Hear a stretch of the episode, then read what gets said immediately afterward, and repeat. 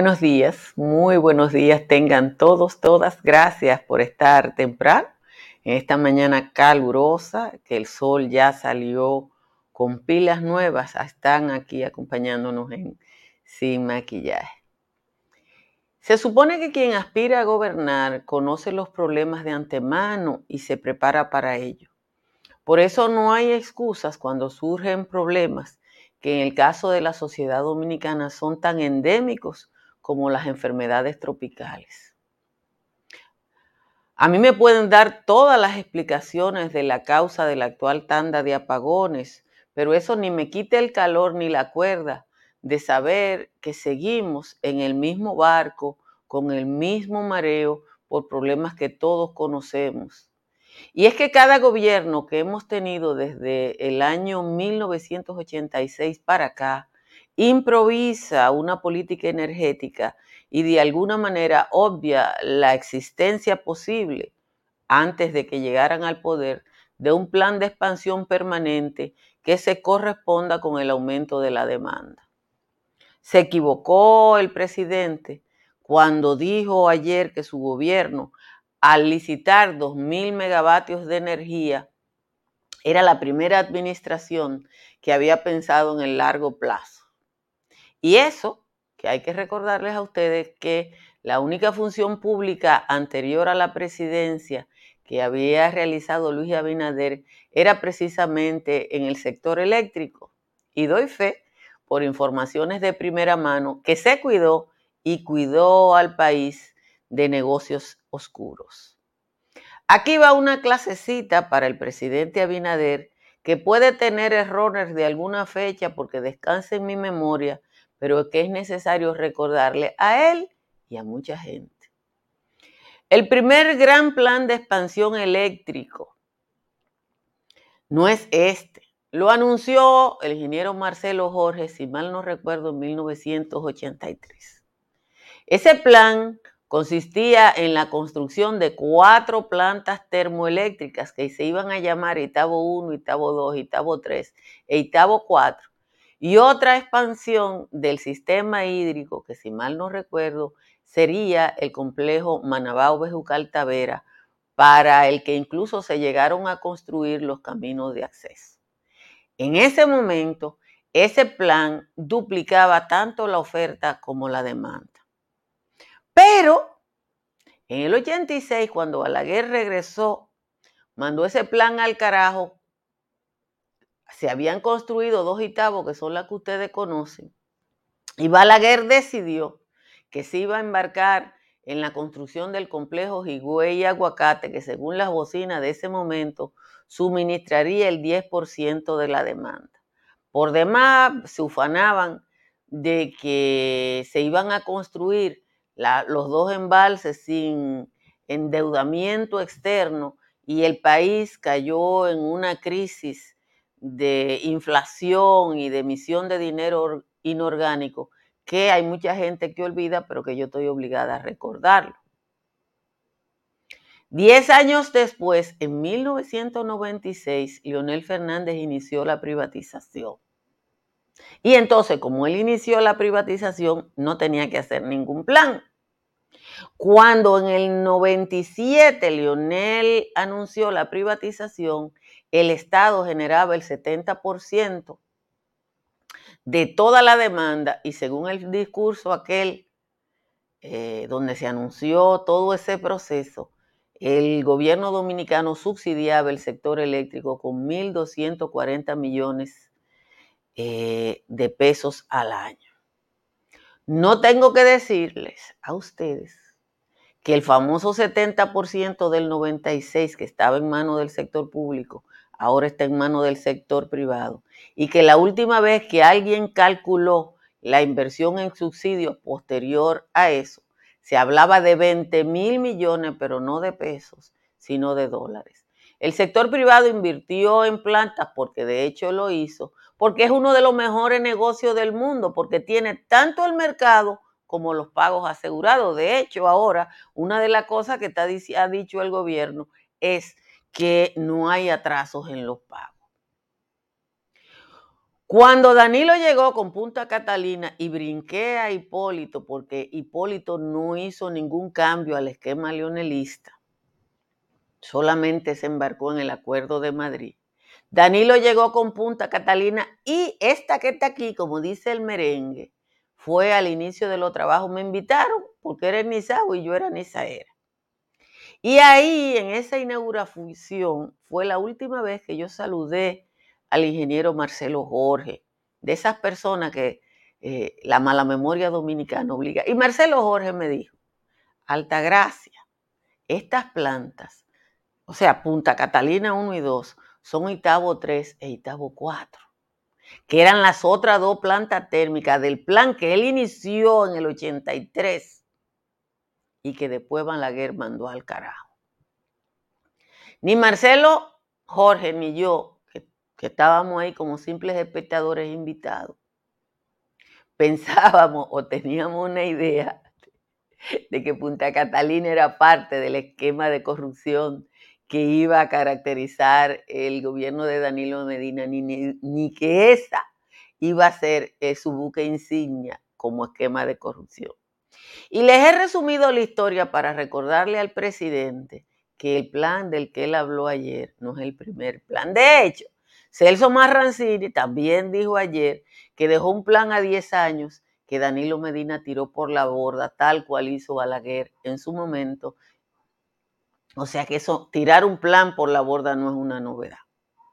El presidente se va hoy para Davos y allá no va a haber calor. Aquí va a subir la sensación térmica a 38.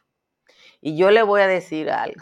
Nadie, nadie quiere un apagón con la temperatura en 38 o con la sensación térmica, porque la temperatura en términos reales va a ser 33 aquí en Santo Domingo, pero la sensación térmica puede llegar a 38 a 39. Hubo protestas en el Cibao, de hecho, por la impertinencia de un conductor, hasta se quemó un autobús de un carajo que intentó cruzar una goma quemada. Pero miren, nada de lo que dicen a mí me conforma. Yo no sé a ustedes que resuelvan, porque cuando uno elige un gobernante, lo elige simple y llanamente para que resuelva problemas y se supone que los problemas se sabían de antes.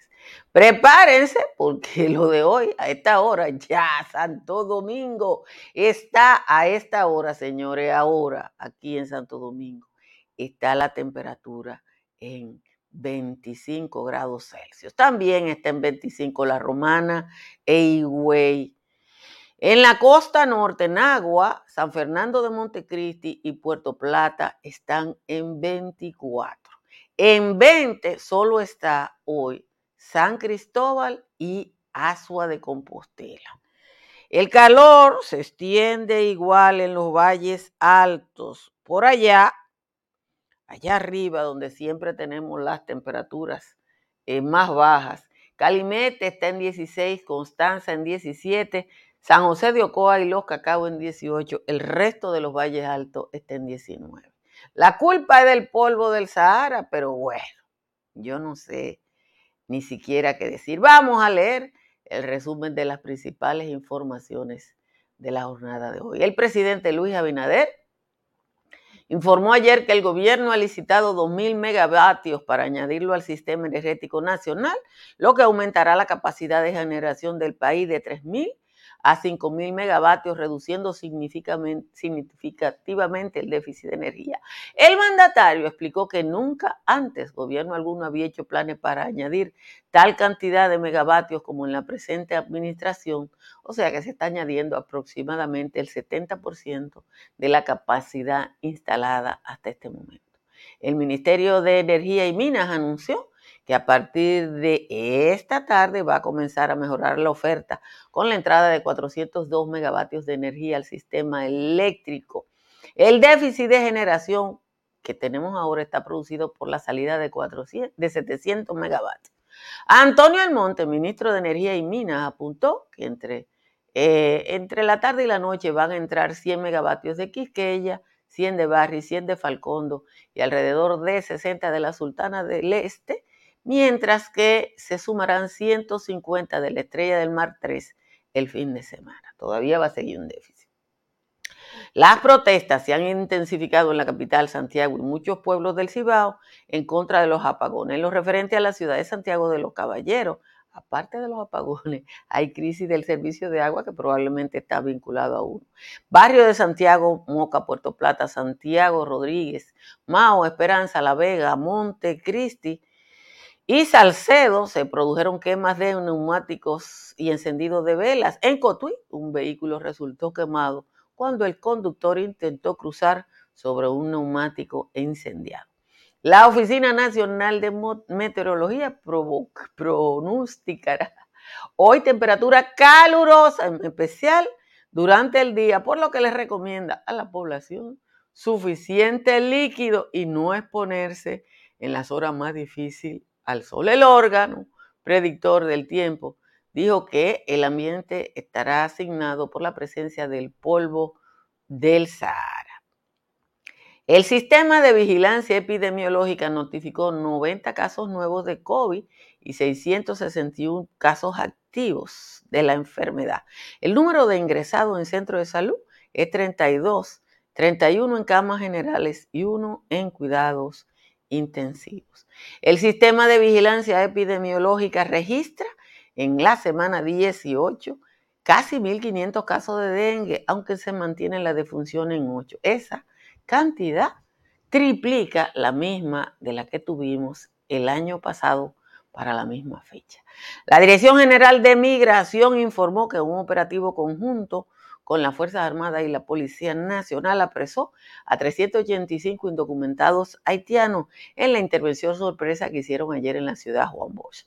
La institución del orden señaló que los haitianos serán repatriados a su país. Dos hombres murieron a balazos en Santiago, uno en un asalto en la urbanización Los Reyes 2 y otro en un incidente en un vehículo en marcha en el sector La Cruz de Mariló.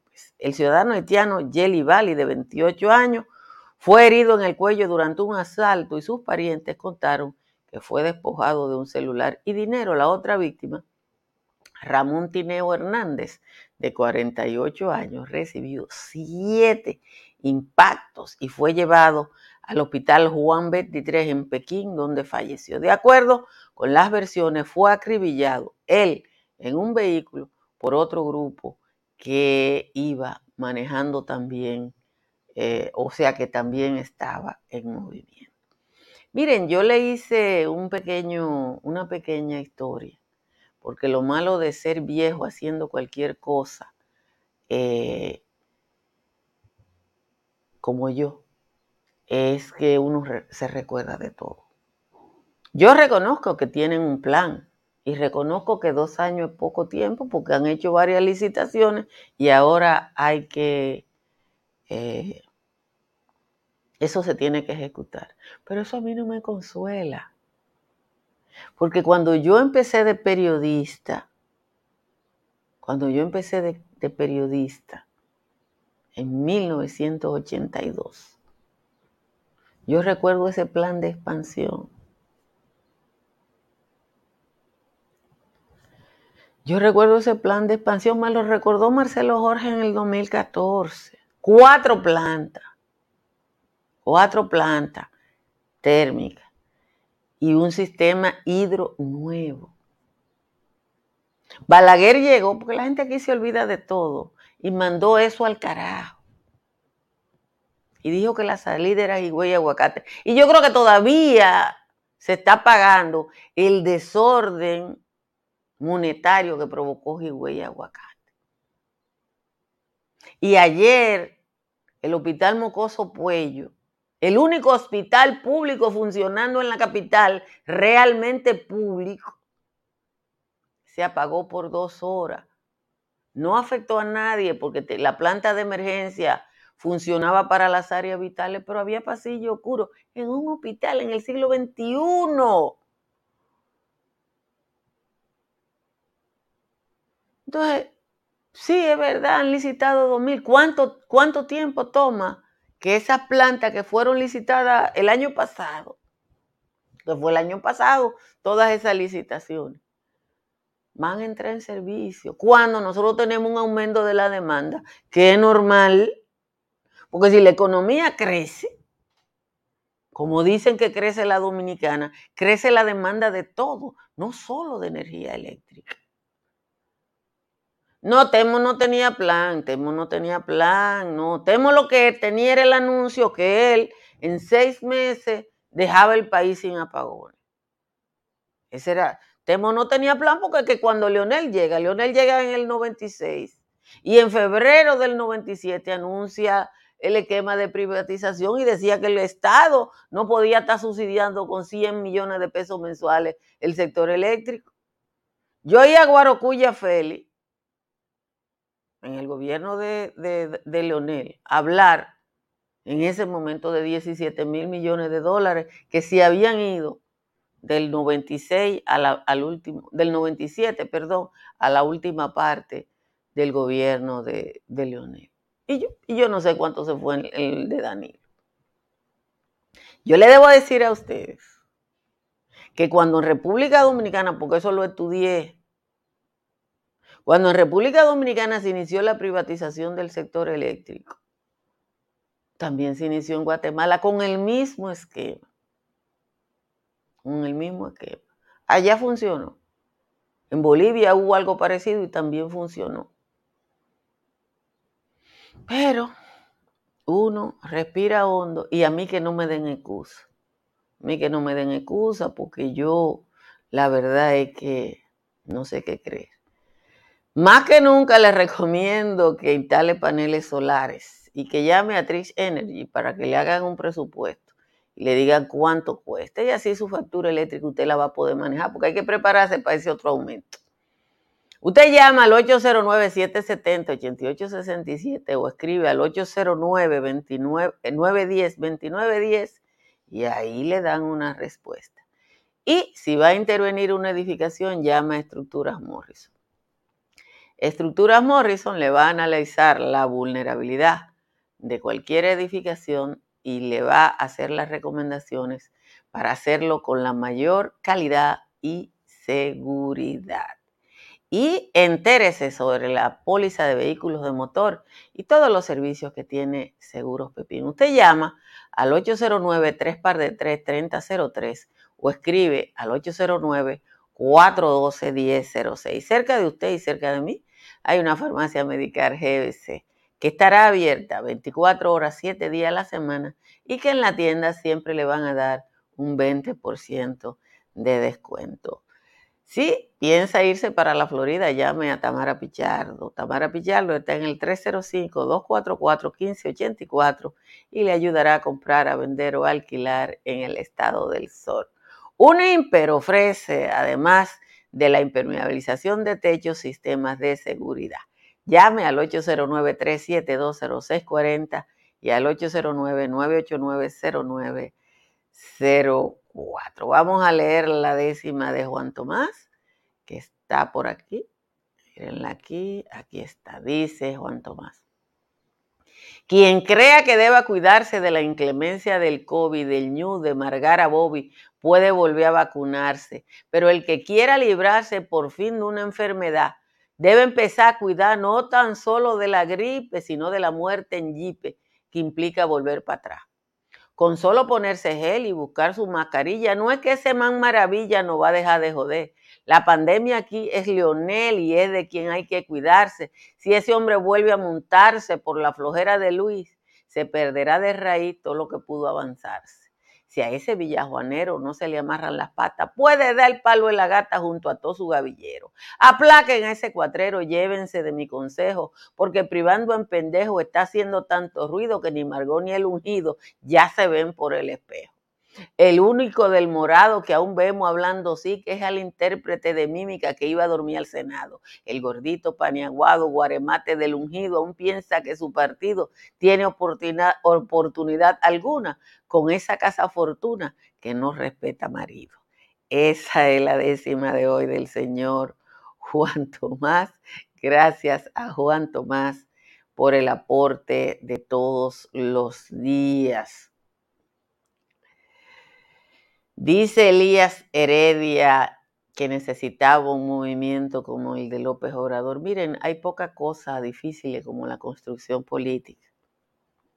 Y más en un país donde la política se corrompió a los niveles en que se ha corrompido en la República Dominicana y donde no hay ningún partido que se aboque o que haya eh, hecho un plan para enfrentar su propia corrupción. Ustedes recuerdan que cuando nosotros entrevistamos a Abinader, Abinader puso la cara muy triste cuando le hablamos de la corrupción en su administración y él dijo, lo único, lo único que yo puedo hacer es garantizarle que el que meta la mano va a ser sometido a la justicia, como en efecto han hecho. El que mete la mano en la administración lo, lo, trancan o lo someten, porque no hay que trancarlo, hay que someterlo para que los tribunales eh, ayuden. Por cierto, que quiero hacer una aclaración, porque no quiero, yo tiendo a contestar mucho de los comentarios. Y a veces me dan una gana de decir, salirle con una pachotá cuando me escriben una pachotá. Pero lo voy a decir por aquí para no caer yo en lo que critico. El gran avance de esta administración, además de, que evidentemente Abinader ha hecho un esfuerzo por hacer un gobierno honesto, que eso es innegable, es el Ministerio Público. Pero hay personas que no saben que el Ministerio Público es el órgano acusador en un sistema de justicia que se supone que representa nuestros intereses. Los que viven en Gringolandia, los que viven en Inglaterra, los que viven en Francia, cuando hay un juicio en, en Francia, en Estados Unidos, dicen el pueblo contra fulano de tal. ¿Por qué? porque el Ministerio Público, los procuradores, los fiscales representan el interés de la gente, del pueblo, del Estado. Si usted vive en Canadá o en Inglaterra, van a decir la corona contra fulano de tal, porque se supone que el Estado, la representación del Estado, es la corona, que en este caso es la reina. Pero el papel del Ministerio Público es ese. Quienes toman las decisiones son los jueces y las juezas. Yo no me acuerdo qué escribí yo y ahí me escribió un salta para atrás. Me puedo dar el, a lo mejor, puedo decir salta para atrás sin ofender a nadie. Y ustedes no hablaban de un ministerio público independiente. Y ustedes no hablaban. Claro, porque el ministerio acusa. Pero el juez decide a menos que esa persona no haya llegado nunca ni a Coquito a entender que los jueces y las juezas son quienes toman la decisión. Y le tengo que recordar como caso lo que le dijo Miriam Germán a Jan Alán en el caso Odebrecht, que el Ministerio Público era Jan Alán y que sometió un expediente para que nadie cayera preso y Miriam se lo escribió voto disidente de Miriam Hermán en el caso eh, eh, eh, Odebrecht. Con ese expediente nadie va a ir preso porque los jueces y la jueza no juzgan en función de lo que le sale de la barriga a nadie, sino de las pruebas que lleva el Ministerio Público. Entonces el Ministerio Público tiene que empeñarse, tiene que investigar, tiene que tomar tiempo para no dejarle un solo chancecito a que los jueces tengan la oportunidad de, fundamentado en el desorden o en las carencias del Ministerio Público, a una gente que ha violado una ley, liberar. Hay que, estoy dando esta explicación, estoy dando esta explicación, porque así es que funciona el sistema. Y esta que está aquí defiende institucionalidad. Por eso yo no quiero saber de Bukele, ni de los Bukele, porque hay muchos Bukele con otro nombre en el mundo. Pero todo el que quiere un Bukele es que no quiere que las cosas funcionen. Y yo quiero que esté Abinader, esté Leonel, esté Danilo, esté Juaniquito el Tinao o Chinchilín el Búcaro en el gobierno. Las cosas funcionan. Y las cosas nada más funcionan donde hay una institucionalidad fuerte. ¿Por qué los abogados de Donald Trump salieron a buscar papeles en Estados Unidos? ¿Por qué están juzgando todavía en Italia a, Silvio Berlusconi? Porque las instituciones funcionan, el derecho funciona. Pero tuve aquí una gente que, que no ayudan, porque no, no se toman la molestia ni siquiera de leer la noticia. Y están oyendo comediantes. Y el comediante tal dijo, y fulano el otro, y el de la boca grande, y el de la boca chiquita. Y uno se tiene que respirar hondo, pensar que hoy es viernes y que uno tiene que coger la cosa. Miren, es probable que domingo y lunes no haya patio. Eh, voy a estar fuera de la ciudad y no sé a qué hora regreso el domingo. Y el lunes voy a estar con Fran Abate en una actividad académica que va a depender del tapón. Se lo digo desde ahora porque ustedes siempre me escriben y en ambos casos eh, no voy a tener eh, la posibilidad de improvisar. Además, en el caso de, los viajes, ustedes saben que después de aquel viaje en que, en que oí 5.000 opiniones sobre si tenía el cinturón o no, yo decidí no volver a hacer transmisiones afuera que, a menos que fuera necesidad en, mientras estaba en la carretera. Eh, así que nada, ya ustedes saben que, que, haga el patio el sábado. Bueno, yo voy a estar en, la, en el norte. Eh, si hay algo que valga la pena por ahí mostrar, se lo voy a mostrar con algún tipo de transmisión, pero no, no creo que, que lo haga, porque después de todo hay gente que descansa, hay gente que no descansa tanto. Y, y yo voy a, a pasar el fin de semana con un grupo de amigos fuera. Así que ya les expliqué eso, que eh, las clases de historia sirven mucho eh, para recordarle a alguna gente eh, algunas cosas que no quieren saber y que Google no tiene. Yo he buscado y estaba en una cosa, pero parece que lo quitaron. Yo he buscado mucho ese discurso de Leonel Fernández del del 27 de febrero del 97 y no lo he encontrado ni en los centros espiritistas.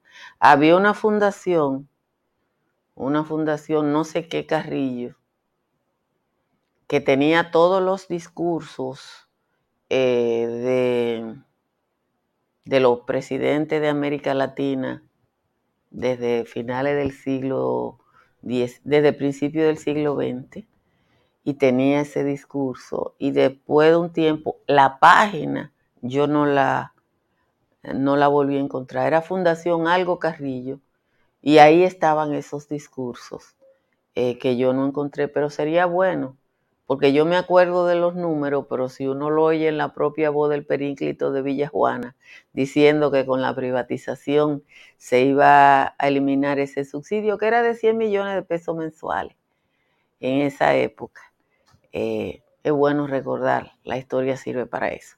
Señores, prepárense para una jornada calurosa. Hasta después del mediodía no entran en servicio algunas de las plantas que se habían anunciado. Vista ropa cómoda, no se ponga saco, evite las telas sintéticas y beba mucha agua porque tenemos que sobrellevar este día. Pórtense bien y bye bye.